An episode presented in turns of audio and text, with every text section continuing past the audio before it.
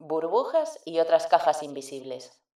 El sistema educativo está basado en un modelo productivo definido en la revolución industrial por la necesidad de formar en especializaciones, lo que en un momento había sido una mejora considerable de aporte a la sociedad a nivel educativo, a la larga se ha convertido en un problema difícil de transformar. Vivimos en burbujas profesionales que atoran nuestras capacidades creativas y a pesar de que ya existen muchas profesiones híbridas y otras tantas tan novedosas que el propio sistema educativo no integra, todavía arrastramos taras que no permiten desarrollarnos de manera óptima a todos los niveles. A medida que me he ido introduciendo en el mundo del branding y alejándome del marketing, pude experimentar cómo salía de una burbuja y me adentraba en otra. Por eso, tras la reflexión que despertó en mí ser consciente de ello, hemos querido hablarte de ello en este episodio sobre burbujas y otras cajas invisibles. Hola, ¿qué tal? Somos Mónica Lemos y Nerea Gómez del estudio y consultoría de branding Agarimo Studio. Nos dedicamos a transformar negocios en marcas relevantes para el mundo y las personas, pero también somos dos mujeres neurodivergentes con muchas inquietudes y gran pensamiento crítico. Fuera del estudio hablamos de todo, y lo cierto es que todo es digno de generar pensamiento crítico, así que aquí compartimos lo que importa y a veces eso incluye hablar de trabajo.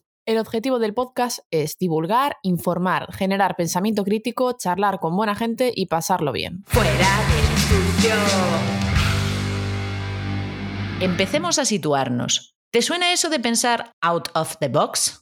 Se solicita mucho en el mundo creativo. Otra cosa es que realmente lo consigamos. Creemos que sí, pero no. Esto ocurre por lo comentado. La sociedad y el sistema educativo no hace más que presionarnos para ser super mega especialistas. Y además juzga injusta y negativamente lo que se salga de la especialización. En busca del expertise ideal en esta sociedad, todo lo que nos saque de ser expertas será mediocre. Está claro que es más fácil catalogar e identificar cuando existe una especialidad, no lo vamos a negar. Pero otra cosa diferente es que este tipo de especialización, a caja cerrada, se obtenga más beneficios que de cualquier otra manera. Ahí ya es donde vamos a cuestionarnos el tema. Está claro que el perfil experto y especialista es necesario, pero ¿hasta qué punto debe estar el mundo plagado de este perfil? ¿De qué manera esto puede perjudicar a los profesionales? Y más concretamente, ¿cómo impacta este enfoque de especialización en ámbitos como el marketing o el branding? Lo que las burbujas son para las personas. Las burbujas profesionales en realidad son habitadas por personas, pero es que además estas personas pertenecen a más burbujas que solamente la profesional. Entendemos la burbuja como una fuente de información de la que bebemos. Es el entorno que elegimos, lo que estudiamos, lo que leemos, las personas a las que admiramos. Todos los elementos que componen nuestro entorno construyen nuestras burbujas profesionales y personales. Cuando eres fan de un estilo cinematográfico, sueles negarte a disfrutar de otros. Cuando tienes hijos o hijas, te metes en una burbuja familiar diferente a la de otras personas que no los tienen. Y así con todo, como la pizza, con o sin piña. Esta manera de comportarse y este entorno cerrado genera un esquema de pensamientos muy predecible, patrones que ciertamente hace que nuestro cerebro sea mucho más ágil y eficaz, pero también nos complica mucho más la vida en ámbitos creativos. Nos limita. Las burbujas son una zona de confort formidable, pero pueden convertirse en la lápida de nuestra identidad y, por supuesto, de nuestra creatividad y pensamiento crítico.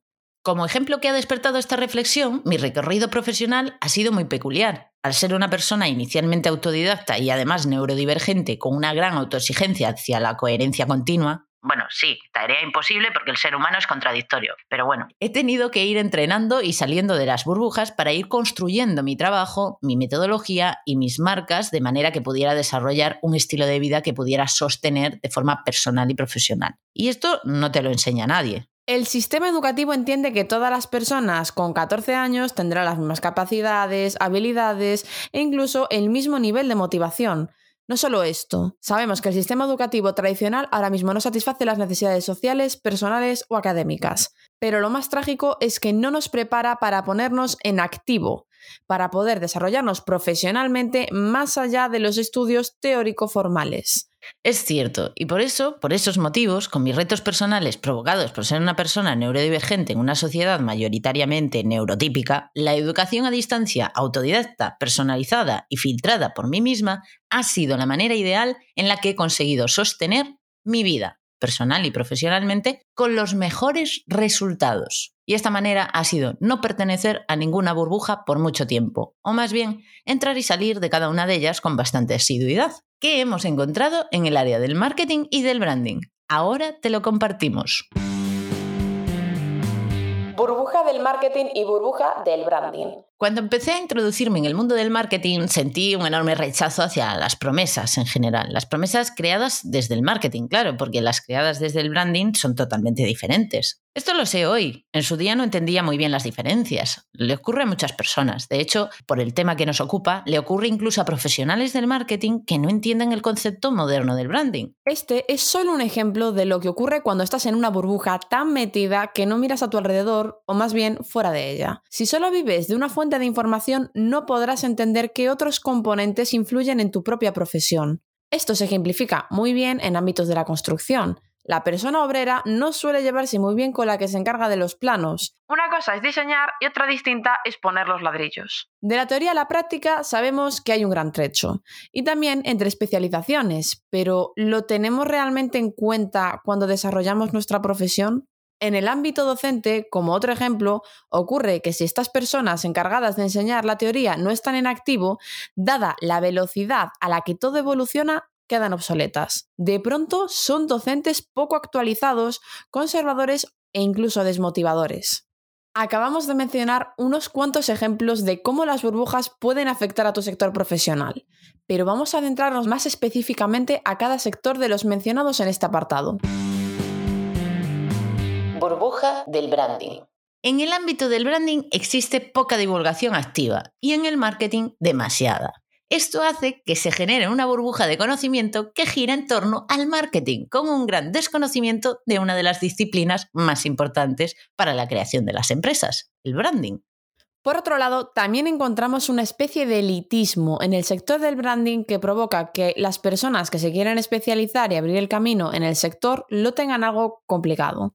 El sistema educativo no integra el branding como hoy lo trabajamos y entendemos de manera integral e imperial, pero es que incluso se enseña como una especialización que en muchos casos solamente se menciona en relación a la identidad de marca. Aunque también podemos encontrar buenas formaciones independientes, privadas o alternativas, lo cierto es que no siempre son accesibles, sea a nivel económico o sea porque no se encuentran fácilmente. Además, es un sector donde parece que solo el perfil senior puede tener un lugar de relevancia. A esta burbuja es muy difícil entrar, a la del branding.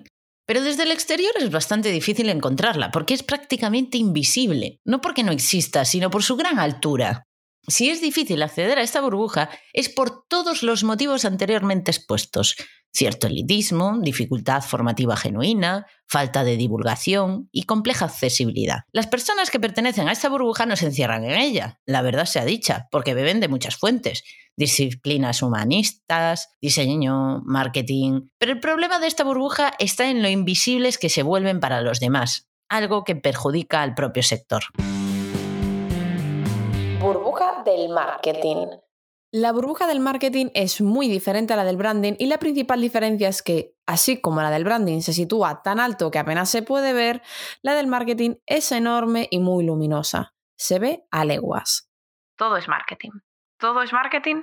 Sabemos que no, pero así se percibe. Esta burbuja es muy dura, cerrada, y una vez entras es complicado salir, ya que dentro de esta burbuja existen muchas otras basadas en especialidades dentro del marketing. Así nos encontramos a profesionales del marketing que operan sin branding o que creen que han innovado en su propuesta de valor por incluir servicios que otras disciplinas ya trabajan. Creemos que innovamos. Y sí, lo hacemos, pero quizás solo dentro de nuestra burbuja. Innovar dentro de la burbuja sin haber somado la cabecita en otras burbujas del sector significa que quizás la gran idea innovadora ya existe. Y ahí es cuando sucede que nos apropiamos de servicios ajenos que no nos corresponden o más bien que no sabemos desarrollar y nos hacemos responsables de áreas o detalles que en realidad no manejamos. El ejemplo más relevante porque nos afecta de manera directa es encontrar servicios de marketing que definen partes de una plataforma de marca, como pudiera ser la definición de valores y propósito, sin definir personalidad, posicionamiento, etc. Otro ejemplo podría ser el desarrollo de una identidad de marca sin previa construcción de la plataforma, sin valores ni personalidad, solo la construcción de un logo.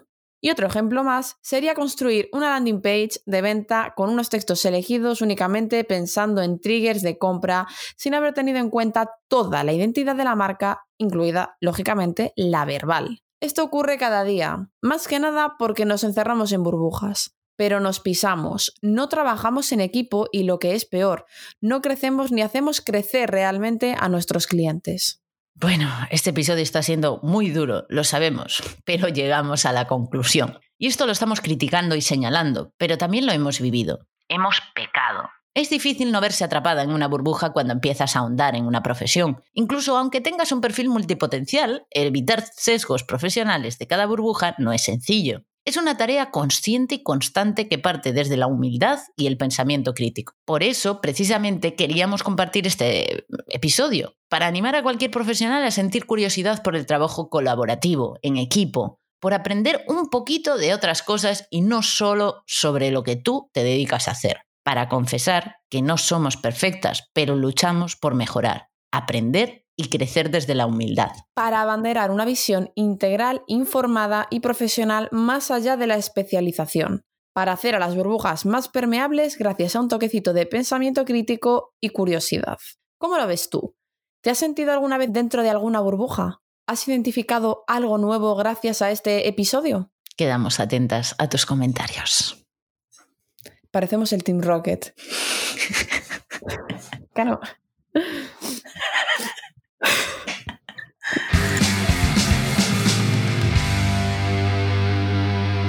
Si te ha gustado el podcast, recuerda que ayuda mucho tu valoración en la plataforma desde la que nos estés escuchando. Cinco estrellas, un comentario y lo que más nos gusta, que lo compartas.